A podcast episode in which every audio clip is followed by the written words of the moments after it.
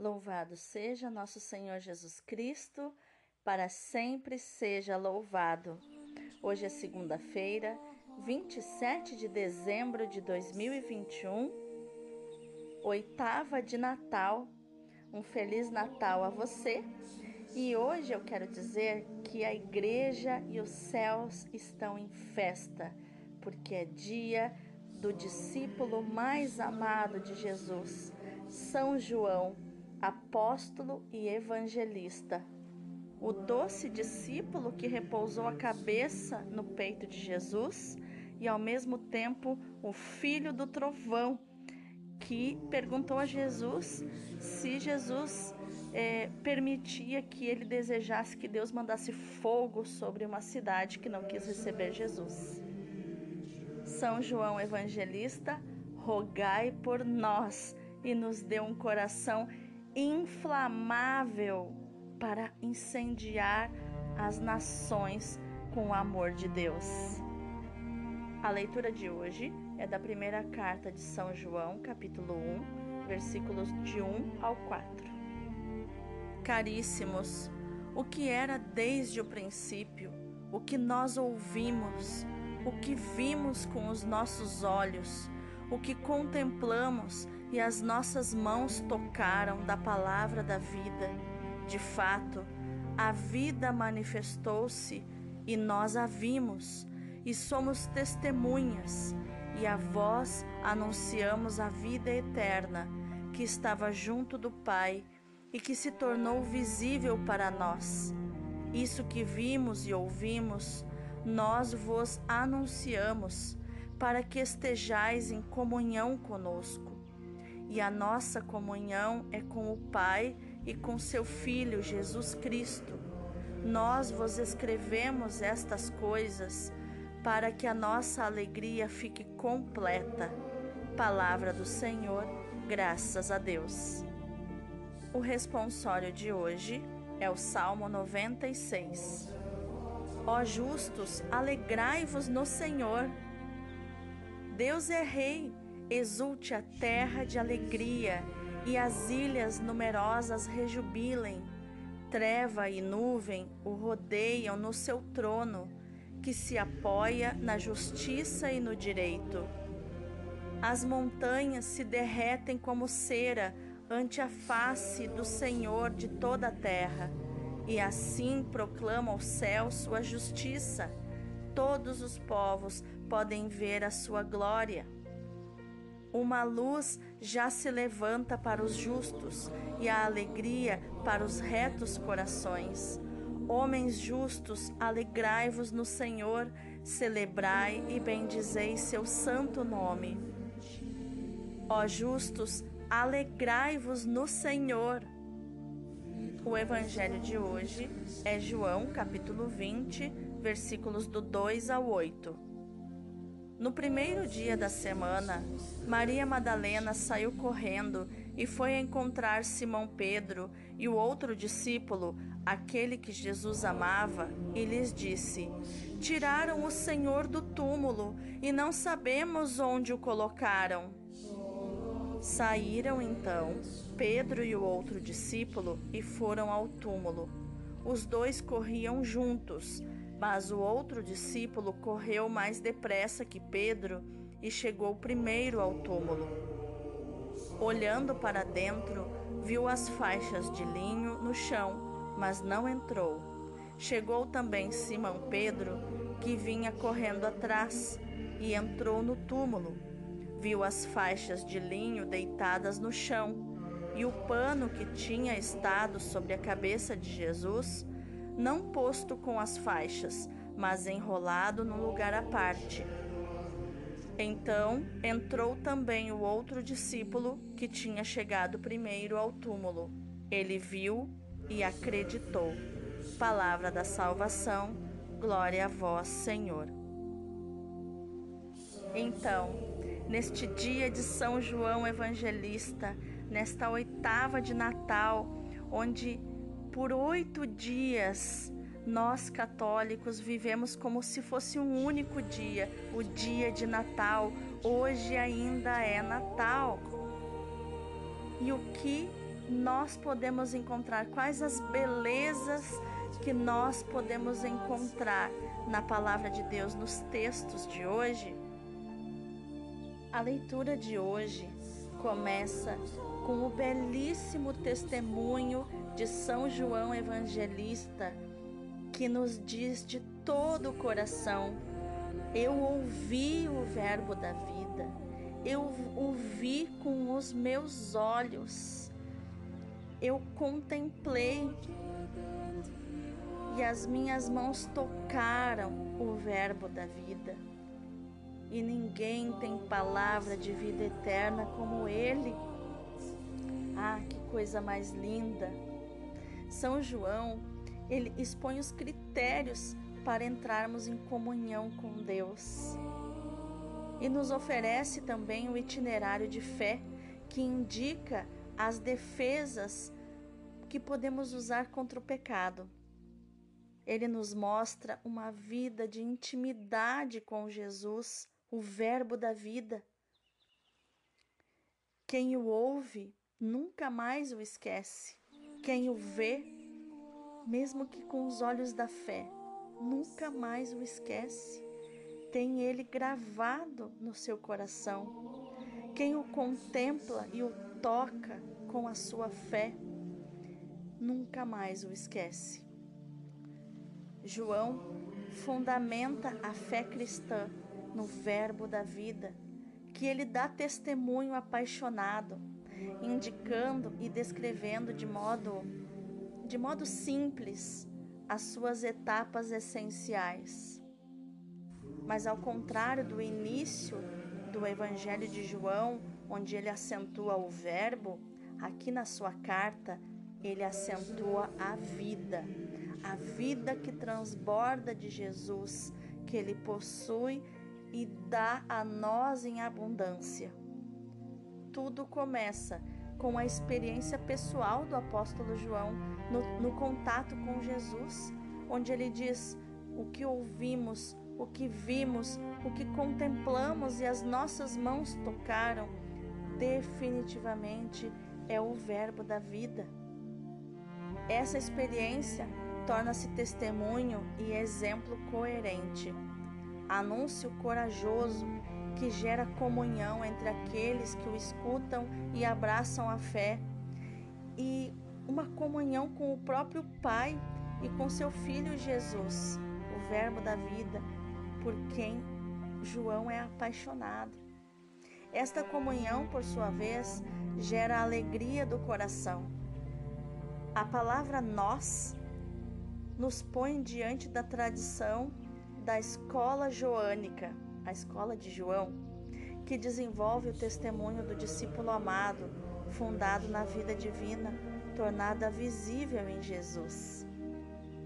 João quer que nós sintamos aquilo que ele sente, por isso nos inclui na sua experiência. Nós tocamos o Verbo da vida. E você aceita esse convite de João para tocar o Verbo da vida, para ouvi-lo, para contemplá-lo, para vê-lo com os teus olhos da fé? Já no Evangelho, João nos dá, nesse texto, uma síntese dos acontecimentos verificados na manhã da Páscoa, em que são protagonistas Maria Madalena, Pedro e ele próprio. A noite espiritual em que tinham mergulhado os apóstolos está para dar lugar à experiência de fé que começa junto ao túmulo vazio, sinal da presença do ressuscitado. Ao receberem a notícia de que fora retirada a pedra do sepulcro e de que o corpo de Jesus não estava mais lá, Pedro e João foram verificar o que havia acontecido. A sua corrida revela amor e veneração e faz pensar na igreja que procura sinais visíveis do Senhor, especialmente quando se encontra em dificuldade e não consegue vê-lo. João chega primeiro do que Pedro ao sepulcro, devido à sua intuição amorosa de discípulo amado, mas é Pedro quem entra por primeiro devido à sua função eclesial como chefe primeiro da igreja depois de Jesus. Depois de observar a ordem das várias coisas que se encontravam no sepulcro e a paz que nele reinava, o discípulo amado abre-se à visão da fé, acreditando, crendo nos sinais visíveis do Senhor. Viu e começou a crer, nos diz o versículo 8. Ainda não é a fé plena na ressurreição. Isso só acontecerá quando o seu espírito se abrir à inteligência das Escrituras, como está em Lucas 24, 45, quando vir a pessoa do Senhor e receber o dom do Espírito Santo, ou seja, quando tiver percorrido todo o itinerário da fé. São João é uma figura de fundamental importância na igreja primitiva. De fato, é o discípulo amado que ensina a contemplar em Jesus, o Filho de Deus feito homem, para nos revelar o rosto do Pai e o caminho que leva à comunhão com Ele. Por esta razão, João é chamado teólogo. Os seus escritos levam a crer em Jesus Messias e Filho de Deus, conforme João 20, 31. O símbolo do evangelista João é a águia por causa disso. Porque, segundo um ditado rabínico, é dos rabinos judeus, a águia é a única ave que consegue fixar o olhar no sol sem ficar cega. Para João, o sol é Cristo. A sua presença na comunidade se descobre pela contemplação e pela inteligência da palavra da vida. A vida, na sua realidade mais profunda, é a vida eterna que estava junto do Pai e que se manifestou a nós. Jamais contemplaremos suficientemente este mistério de vida que se tornou perceptível para nós em Jesus, Filho de Deus, a vida eterna que estava junto do Pai. São João nos faz compreender quanta profundidade se encontra na pessoa do Filho, na sua união com o Pai, na sua comunhão com Ele e na sua encarnação, que tem por objetivo nos tornar participantes nessa comunhão divina. Estamos em comunhão com o Pai e com o seu Filho Jesus Cristo. A encarnação aconteceu em vista da comunhão e isto é uma realidade espantosa. A carne é causa de divisão. Por causa dela, estamos num lugar e não no outro. Podemos chegar até as pessoas queridas pelo pensamento, mas a carne nos impede de estar em comunhão com elas. E quantas discussões, crimes e divisões por causa dos bens materiais? O Filho de Deus ao assumir a nossa carne, tornou-a meio de comunhão. Tudo o que ele assumiu se tornou instrumento de comunhão com Deus e entre nós também. Na Eucaristia, onde a carne de Cristo se põe ao serviço da comunhão, fazemos a comunhão, ou seja, recebemos a comunhão com o Pai e a comunhão entre nós. Para isso, Cristo teve de sacrificar a sua carne, teve de entregá-la aos inimigos para fazer dela um sacrifício agradável, um sacrifício perfeito a Deus. E a partir disso, a vida mostrou toda a sua força. O Evangelho de hoje nos leva até a Páscoa, nos mostra a meta alcançada, a vida venceu a morte e manifestou-se. O que João viu foi esta vitória da vida, manifestada no sepulcro pelas ligaduras, pelo sudário, pelos panos que enrolaram Jesus. O corpo de Cristo não foi roubado, mas o sudário, os panos estão vazios. Jesus não está mais lá. Sua glória esvaziou os panos por sua ressurreição. O corpo de Cristo já não está no sepulcro, porque a vida triunfou, mas Jesus encarnado está sempre conosco, porque a vitória sobre a morte foi alcançada para nós. Uma outra lição que podemos tirar do Evangelho de hoje é o respeito pelos carismas, que são muitos na igreja, para o bem da mesma igreja.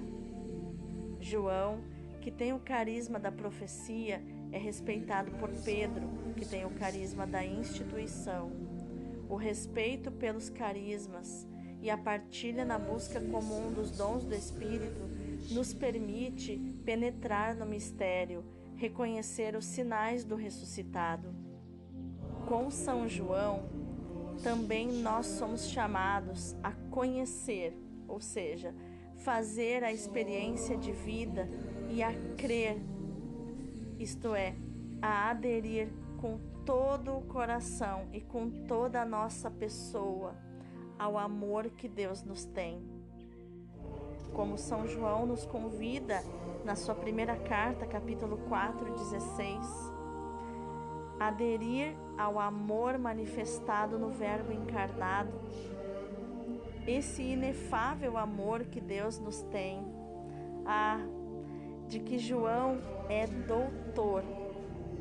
E é esse mistério que queremos proclamar diante da Eucaristia diante do crucificado de lado aberto, diante da nossa vocação de missionários, evangelizadores apaixonados por Jesus.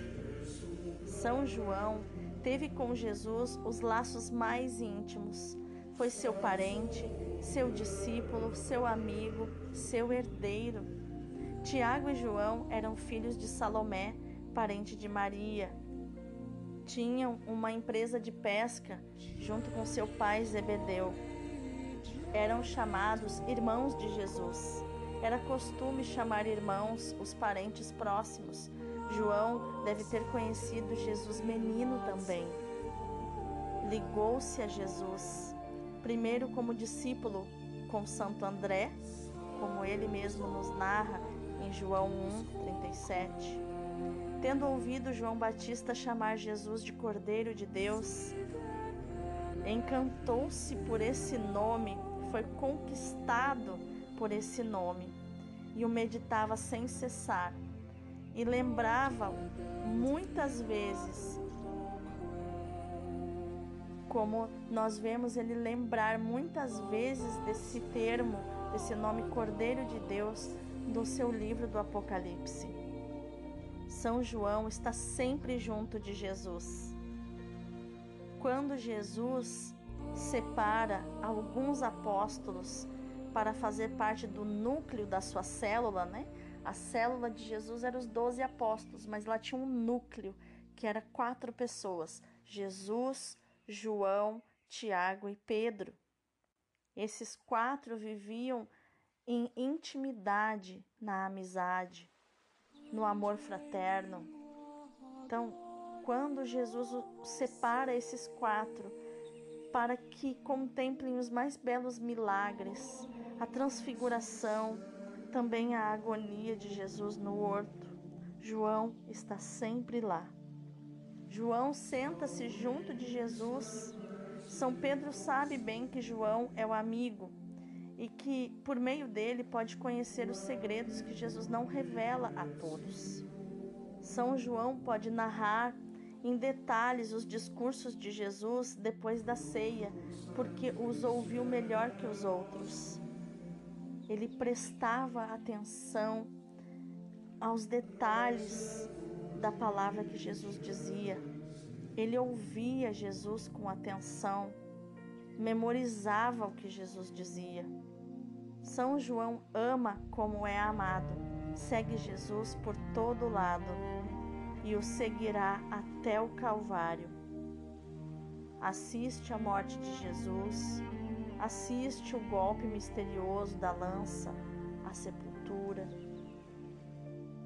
Vê de perto o lado de Jesus aberto, abraça-o sem dúvida como um dia havia de fazer São Francisco de Assis. São João é o herdeiro de Jesus, que São João é o herdeiro de Jesus, porque herdou de Jesus o seu legado, a sua própria mãe. E com ela, a casa de Nazaré, as lembranças, a companhia. Foi o exemplo que queremos ser de discípulos, porque o discípulo amado leva Maria para sua casa, leva a mãe de Jesus para sua casa. Jesus disse a Pedro que João devia esperá-lo e recebê-lo na terra. E Jesus cumpre o prometido, porque hão de se rever em Pátimos, na ilha de Pátimos, onde João escreveu o livro do Apocalipse. Lá, João reencontrou o divino Cordeiro de lado aberto. Ó oh, divina amizade que merece contemplação e admiração eterna. Vamos orar? Senhor Jesus Cristo, que revelaste a João, teu discípulo amado, os misteriosos segredos da palavra, dá-nos também a nós, hoje, e a toda a Igreja, uma nova inteligência espiritual das Escrituras. Assim poderemos iluminar cada vez mais a nossa vida espiritual e aprender a tua ciência sublime. Concede à Igreja pastores sábios e santos, capazes de colher o sentido espiritual e profundo das Escrituras e introduzir o povo de Deus na tua intimidade, Senhor. Assim, todos nós poderemos conhecer o teu coração, o teu pensamento, a profundidade do teu espírito e o modo como conduzes a história da igreja. Por intercessão do teu discípulo amado, faça-nos, Senhor, experimentar o amor do teu coração e nos torna assíduos e delicados no teu serviço Sempre e em toda parte queremos, como São João, realizar a tua vontade sobre nós. Ajuda-nos, Senhor. Amém. E eu já te agradeço, Senhor, por já estar sentindo a presença do teu Espírito Santo neste momento aqui junto de mim. Muito obrigada, Senhor. Muito obrigada. Gratidão, Senhor, pela tua presença, pelo teu Espírito que inunda o nosso coração. Amém. E que neste dia, nesta segunda-feira de oitava de Natal, você, meu irmão, minha irmã, possa meditar nessa palavra, proclamar esta palavra de João 1,14, que diz: O Verbo se fez carne e nós vimos a sua glória. Deus abençoe o teu dia. Feliz Natal!